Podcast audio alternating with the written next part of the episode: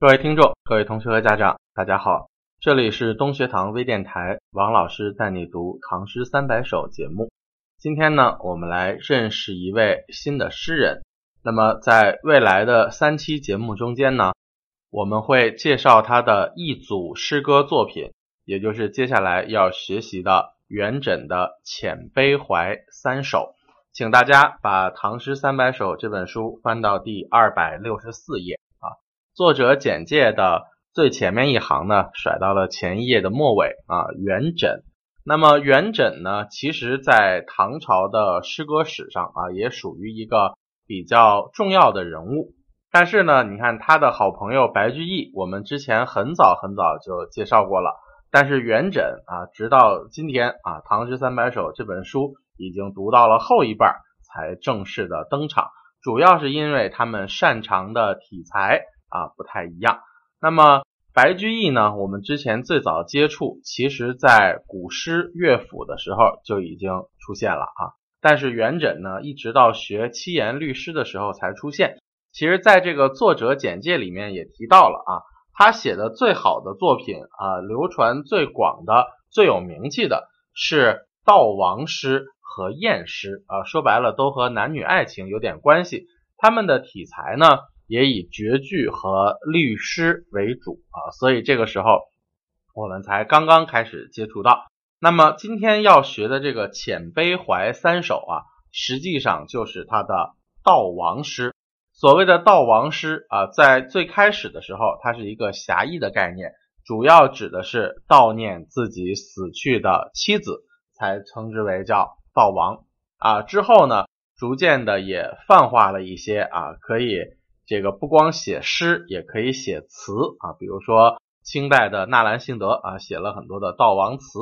但是悼亡这个概念啊，整体上来说还是夫妻之间的，特别是丈夫悼念妻子的。所以我们一定要注意这个词啊，并不是你随便追悼一个已经死去的亲人朋友就可以说悼亡的啊，这是需要注意的。那么元稹的历史地位，我们也说了啊，他和白居易是好朋友，而且在文学史上齐名，称之为叫元白。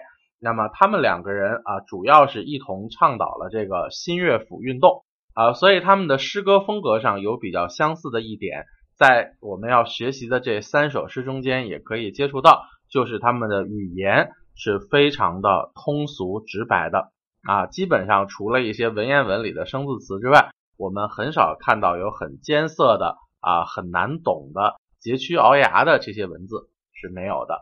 同时呢，其实他们在写新乐府的时候啊，也是要注重这个赞美或者是讽刺啊当时社会上的一些现象啊，是要为现实中的一些啊生活中实际上遇到的一些事情和人来写作的。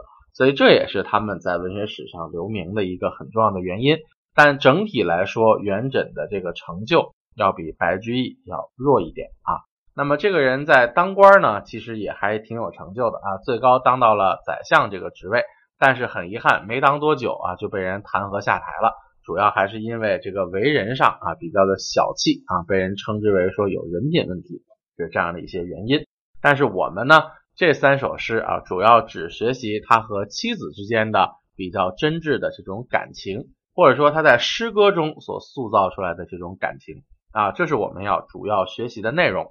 那么今天的这期节目呢，我们就先来学习一下第一首，也就是二百六十四页这一首啊，《遣悲怀其一》。那么这一首呢，应该说是三首组诗的开篇，所以在侧重点上啊，它也是给这个三首组诗起头的。我们之前讲杜甫的时候专门说过啊，这个组诗。它之所以成组，就是每一首它有自己的侧重点。那么第一首主要侧重在叙述他和妻子的一些具体的生活细节，特别是生前啊，从死后我给你做追悼这件事情，去回忆生前的一些体现夫妻感情的这么一些场景。所以在注释一里面就说到了，叫回忆婚后的贫苦的生活。那么，我们先来看一下整首诗的内容，然后我给大家简单解释一下。遣悲怀其一，谢公最小偏怜女，自嫁前楼百事乖。故我无衣搜尽妾，逆他沽酒拔金钗。野书充善肝肠货，落叶天心养骨怀。今日奉钱过十万，与君迎殿赴银斋。好啊，其实大白话啊，除了有一些特殊字词之外，很好理解。首先是第一句，这个谢公最小偏怜女。那么注解里面啊，主要说到了它典故的出处。这个谢公最小偏怜女，说的是东晋的宰相谢安。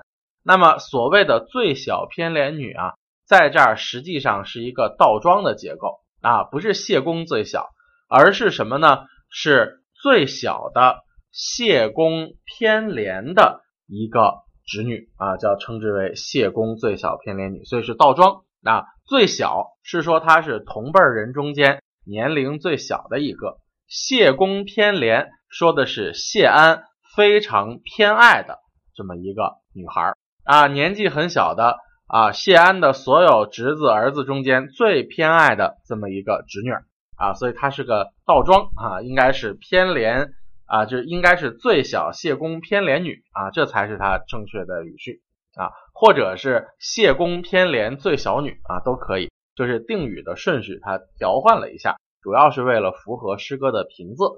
那么这么宠爱的一个女孩是谁啊？就是我们都知道的这个古代的才女，叫谢道韫啊。这个谢安非常看重这个有才的侄女，所以在这儿呢，正好因为元稹的妻子韦从，他的父亲也是做宰相的，所以这个谢安偏爱谢道韫啊，他是用来做比较的，是比拟谁呢？是比拟了韦从的父亲韦夏卿对韦从的这种宠爱，就是在娘家的时候，这个女孩是很受宠的啊，是他的父亲很疼爱的一个女儿。但是呢，后面第二句就来了，自嫁前楼百事乖。所以这两句诗不能独断，必须连在一起理解。就是原来在娘家被父辈偏爱的一个女孩，自从嫁了我这么个穷光蛋之后。就万事都不顺心了啊！你看一开头这两句啊，就给他们的贫困的这个夫妻生活奠定了一个基调。这个钱楼是看注解啊，春秋时候的一个穷人，他的妻子是很贤能的，所以这两句诗表面上看叙述了妻子嫁过来之后的概括性的这个生活情况，实际上又说他的妻子很贤能，又说他的妻子很有文采。啊，这是用这两个典故，一方面说事儿，另外一方面加上了对人物的评价啊，然后用来比我就像这个钱楼一样穷啊，我的妻子就像钱楼的妻子和谢安的侄女一样，又有才又贤惠。然后呢，具体开始展开生活细节了啊，具体展开了四件事儿，既体现了生活的贫穷，又体现了夫妻的感情。第三句话是第一件事儿，叫故我无衣搜尽妾。啊，看我没有衣服穿，就在草编的这个衣服箱子里头玩命的搜索，看看有没有好衣裳啊。这个尽妾的尽就是草的意思啊，妾呢就是箱子，所以在草编的衣服箱子里头来搜刮这个衣服，看看给我一件什么衣服穿。这是妻子的贤能和家里的贫穷都占上了。然后逆他沽酒拔金钗呢，这个逆啊是拘泥的逆，但是我们在这儿用的是。缠着一个人啊，软磨硬泡啊，这个意思。所以我们的注解给了四个字，叫软语央求啊。这个逆就是这个软磨硬泡啊。这个虽然家里没钱，但是我要喝酒，怎么办呢？这个妻子拗不过我，就只好把头上的这个金钗，也就是他的首饰啊，拔下来干嘛呀？拿去典当了，好去给你买酒喝。这个他指的就是妻子啊，逆他沽酒拔金钗。就是央求他给我买酒，于是妻子呢就给我把头上的首饰拔下来，去当钱买酒了啊！所以这个你看，既是家里的贫穷，又是妻子的贤惠啊！这两件事儿是夫妻之间的互动啊。然后接着是两个人的共同生活，叫野蔬充善肝肠货。野蔬就是野菜呀啊！这个饭里面没有东西吃，只好用野菜来充饥。那用什么野菜呢？就是这个长货啊，长长的这个豆叶儿啊，这个或有注解，就是豆子的叶啊，在嫩的时候是可以当菜吃的，然后没有正经菜，只好拿这个菜叶子啊豆叶来当饭吃。肝肠货就是甘心吃这些啊野菜，这个粗粮啊这个东西。然后落叶添薪养骨怀，就是家里没有柴火烧，用什么来当柴火烧呢？用落下的叶子来当柴烧。那你看，我们烧木头可以烧久一点，那叶子烧一烧就没有了，所以是一个怎么样没有办法的办法啊？因为家里太穷了，只能这么用。所以养骨槐就是全都依靠着我们院里的这棵老槐树了。等它秋天落叶子的时候，哎，我们家里烧的柴火才能够够用。所以你看这两句穷不穷？真穷。但是这两句虽然看起来好像没有人。那是不是他妻子当年陪他一起过的这个苦日子呀？是，所以这两句话就说什么呀？说我们家里没有好菜好饭，我的妻子甘心陪我吃野菜；我们家里穷的烧不起柴，我的妻子甘心陪我用落叶来当柴烧。所以这两句也是侧面写出妻子的贤惠，啊，正面写家里的穷。然后呢，前面的六句写的是当年的贫穷。如今呢，我元稹哎飞黄腾达了，做了大官了啊！这个看注解啊，他做了监察御史，这个官也不小了，而且很有权力啊。说白了就是看哪个官不顺眼，我就弹劾他啊，就跟今天的中纪委差不多了。那么这个啊，俸钱过十万，十万文钱一个月啊，或者一年的这个俸禄，真的是不少钱了啊。说白了就是我现在终于过上好日子了，可是呢，我的妻子。却已经英年早逝了，因为元稹的妻子韦丛死的时候才二十七岁，所以这个时候你没能活着的时候跟我享福，那怎么办？只能死了之后，我给你迎殿不迎斋。这个迎殿就是置办祭品啊，烧给你，对吧？那么迎斋呢，就是请这个僧人来做法会，来超度我的妻子啊，来给他积福，这样的一个古人的迷信，所以。这个诗歌的写作特点是什么呢？叫做前后的对比啊，前后的对比。前面六句写当年活着的时候，夫妻恩爱，虽然穷，但是很恩爱。后面的两句呢，是今天富了，可是妻子已经去世了。